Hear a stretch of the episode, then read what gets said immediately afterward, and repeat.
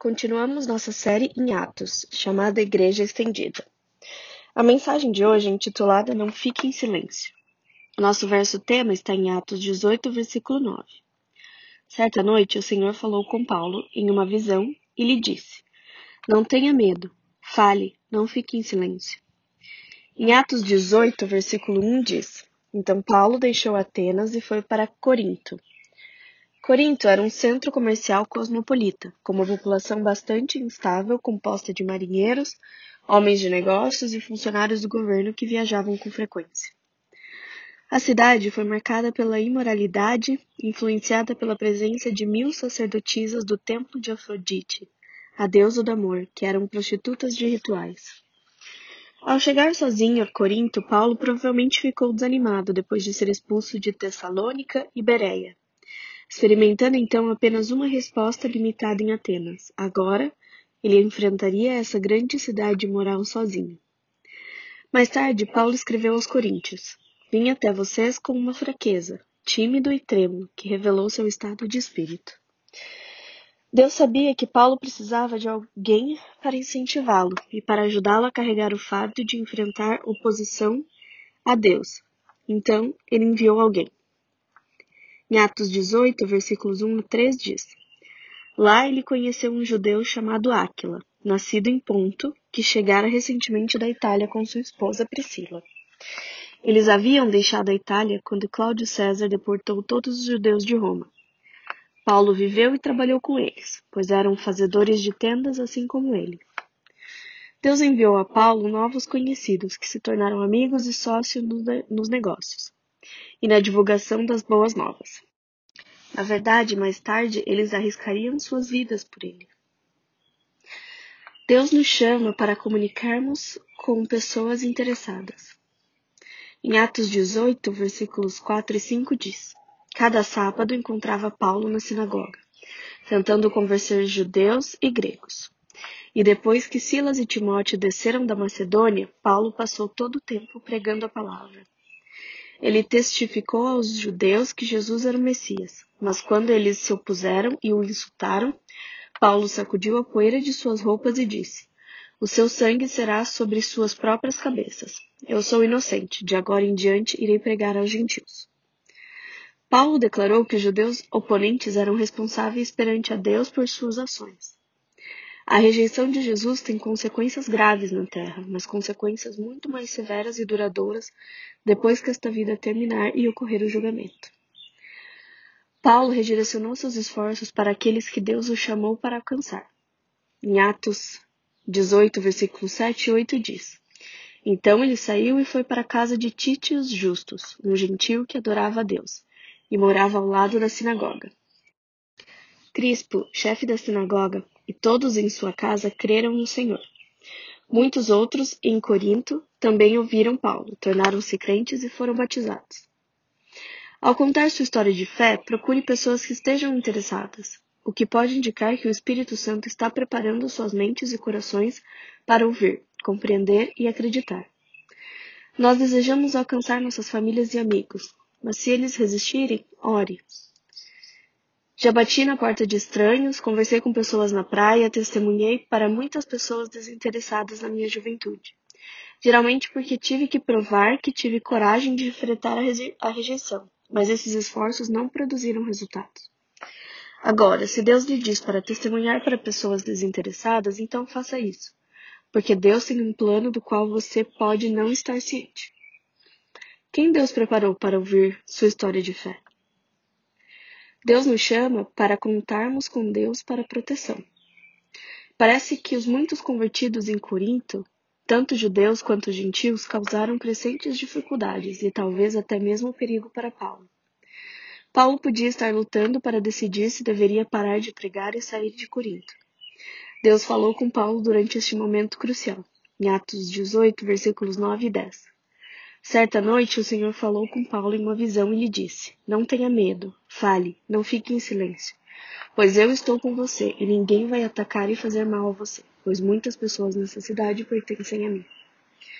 Deus instruiu Paulo a continuar praticando em Corinto, certo de que estaria seguro e informando que muitas pessoas responderiam. Em Atos 18, versículo 11 diz: Então Paulo ficou lá pelo próximo ano e meio ensinando a palavra de Deus. E você, precisa de conforto e segurança para seguir o plano de Deus? Os oponentes judeus a Paulo, frustrados com os judeus se convertendo em Cristo, tentaram fazer com que as autoridades romanas interrompessem a pregação de Paulo.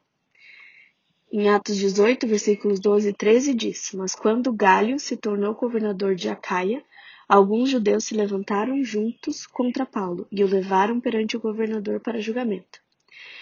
Eles acusaram Paulo de persuadir as pessoas a adorar a Deus de maneiras que são contrárias à nossa lei.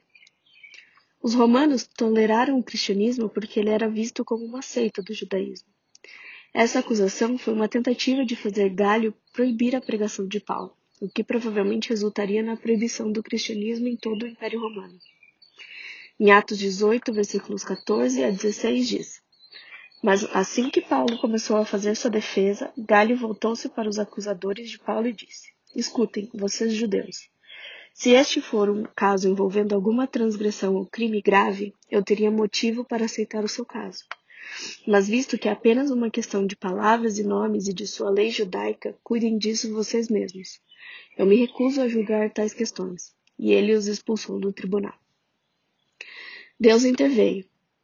Essa decisão abriu precedente para os romanos se recusarem a impedir a pregação cristã em todo o império.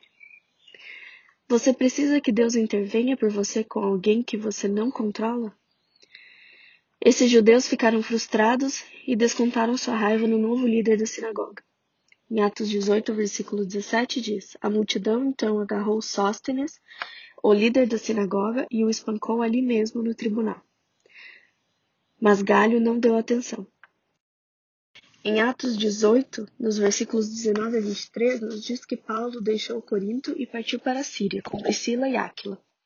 Depois de chegar a Efeso, ele deixou Priscila e Aquila lá. Então navegou para Cesareia para visitar as igrejas em Jerusalém e Antioquia.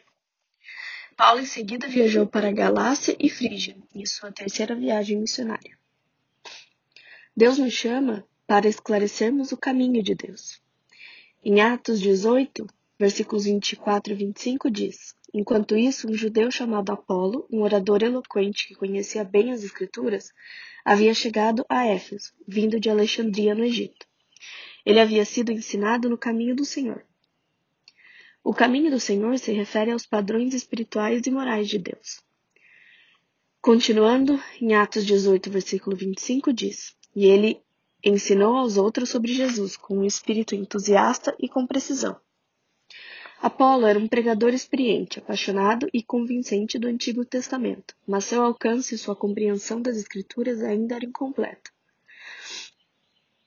Em Atos 18, continuando no versículo 25, diz: No entanto, ele sabia apenas sobre o batismo de João. Isso provavelmente significa que Apolo pregou arrependimento e preparação para o Messias. Aparentemente, ele acreditava que Jesus de Nazaré era o Messias, mas não entendia o significado da morte e ressurreição de Jesus. Ele provavelmente era um crente redimido do Antigo Testamento, que ainda não havia recebido o Espírito. Em Atos 18, versículo 26 diz: Quando Priscila e Áquila o ouviram pregar ousadamente na sinagoga, eles o chamaram de lado e explicaram o caminho de Deus com ainda mais precisão. Este casal falou com Apolo em particular para explicar a verdade a respeito da morte e ressurreição de Jesus e sobre a presença e a função do Espírito. Depois de receber esse esclarecimento do Evangelho, Apolo estava ansioso para continuar seu ministério navegando pelo mar Egeu até a Caia, especificamente para sua capital, Corinto. Em Atos 18, versículos 27 e 28 diz: Apolo estava pensando em ir para Caia, e os irmãos e irmãs de Éfeso o encorajaram a ir. Eles escreveram aos crentes da Caia, pedindo-lhes que o recebessem. Quando ele chegou lá, ele provou ser de grande benefício para aqueles que, pela graça de Deus, haviam sido convertidos. Ele refutou os judeus com argumentos poderosos no debate público. Usando as Escrituras, ele explicou a eles que Jesus era o Messias. Quem ajudou você a crescer por esclarecer o caminho de Deus a você? E quem você ajudou?